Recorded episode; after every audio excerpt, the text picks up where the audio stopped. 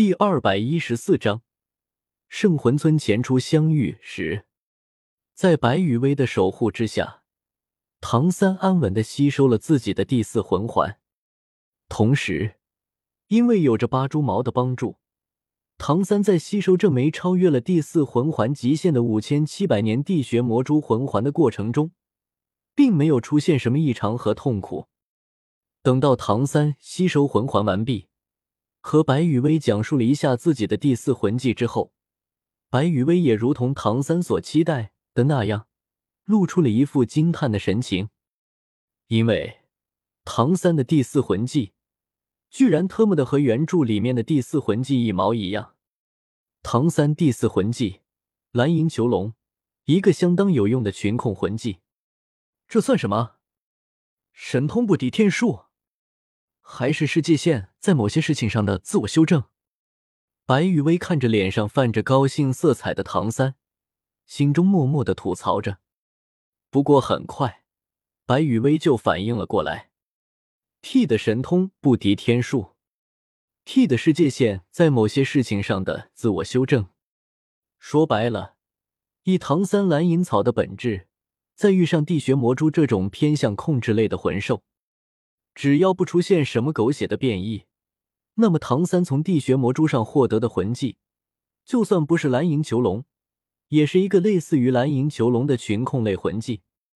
想明白了这些之后，白雨薇还是忍不住的在心里吐槽了一句：“果然，在拥有超凡力量的世界里面，血统好的人简直就跟天眷者一样。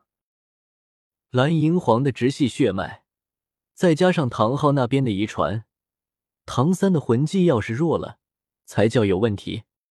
唐三现在的情况，别看蓝银草没有觉醒成蓝银皇，但是没觉醒的蓝银皇也是蓝银皇，就好像是丑小鸭为什么会变成白天鹅，因为人家本来就是白天鹅啊！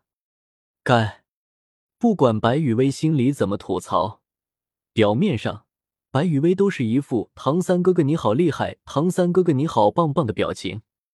于是，在白雨薇和唐三离开星斗大森林的路上，在白雨薇无意中流露出的崇拜之情，让唐三感觉这一次来星斗大森林猎杀第四魂环的过程，完全是不虚此行。不怪唐三有点飘了，因为之前经历了那么多的失败和郁闷。终于可以好好的痛快一次了。只不过一路上和白雨薇有说有笑的离开星斗大森林的唐三，并没有注意到，在距离他和白雨薇身后不算太远的地方，一个梳着蝎子辫的少女，正看着唐三和白雨薇有说有笑的背影，流下了悲伤的眼泪。碧姬姐姐，小舞抬起头，强行止住了自己的泪水。我们回去吧。就像地天老大说的那样，想要给大明和二明报仇的话，我现在的实力还是太弱了。说完，小五转过身，打算返回星斗大森林的核心区域。只不过，在小五转过身的那一刻，原本被小五给强行止住的泪水，又不受控制的流了下来。哥，等我，等我毁灭了昊天宗。给大明和二明报完仇之后，我就回到你身边，再也不会离开你了。小五抬起头，擦干了泪水，眼中露出坚定的光芒。另一边，星斗大森林的外围小镇，唐三哥哥，我们接下来去哪里？返回圣魂村吗？在这座充斥着想要进入星斗大森林淘宝的魂师的小镇里面，采购了一波物资之后。白雨薇向唐三询问起了两个人接下来要去的地方。接下来啊，听了白雨薇的问题，唐三认真的想了很久之后，才缓缓开口：“雨薇，我们之后一路往北去吧。星罗帝国、天斗帝国、武魂殿这三个势力人员集中的地方，并不是很适合现在的我们，所以，我们一路向北走。”虽然依旧避不开武魂殿的势力范围，但是越临近极北之地的区域，武魂殿的控制力度也就越低。所以，在极北之地的外围，我们一定可以找到一个安全的落脚之地，一个可以让我们安心修炼生活的地方。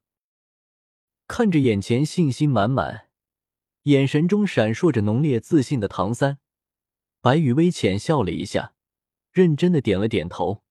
好，都听唐三哥哥的。就是到时候的生活会有些艰苦，所以又要辛苦你了，雨薇。想象了一下极北之地那天寒地冻的环境，唐三有些歉意的看了白雨薇一眼。对于唐三的话，白雨薇则是抬起手，竖起食指，挡住了唐三接下来要说的话。当然，白雨薇竖起的食指，距离唐三的嘴唇至少间隔着两厘米的距离。没有什么好抱歉的，唐三哥哥。白玉薇收起了嘴角的浅笑，睁大了一双美眸，双眼中满是认真的和唐三对视着，同时，一抹绯红色在不知不觉间悄然攀上了白玉薇那完美无瑕的脸颊。对于雨薇来说，只要能陪伴在唐三哥哥的身边就足够了，因为唐三哥哥所在的地方就是雨薇梦想中的天堂。白雨薇的话，每一个字都清晰的传到了唐三的耳朵里。看着白雨薇那认真的眼神，透露着绯红色的脸颊，这一刻，唐三突然感谢起了自己前世跳下的那个鬼见愁。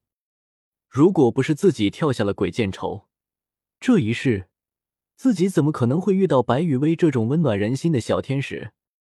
雨薇。唐三望向白雨薇的目光中尽是温柔，声音也非常的轻缓。我们先去找一家饭店，吃饱了之后就朝着极北之地出发吧。虽然唐三那温柔无比的声音让白雨薇起了一身的鸡皮疙瘩，但是表面上白雨薇却是没有任何的变化，点点头，安静的走到了唐三的身边。好的呢，唐三哥哥。此时此刻，白雨薇和唐三之间所形成的气场，在这座充斥着浮躁和交易的小镇中，显得是那么的格格不入。天斗帝国大牢终于结束了今天的日常刑讯之后，史莱克学院的众人仿佛已经感觉不到身上的疼痛一样，在牢房中靠在牢房的墙壁上，有一搭没一搭的闲聊着。突然。马红俊不知道哪根筋搭错了，说出了一句让史莱克学院众人陷入沉默的话：“为什么雨薇那种可以为了别人放弃一切的小天使，会出现在圣魂村啊？”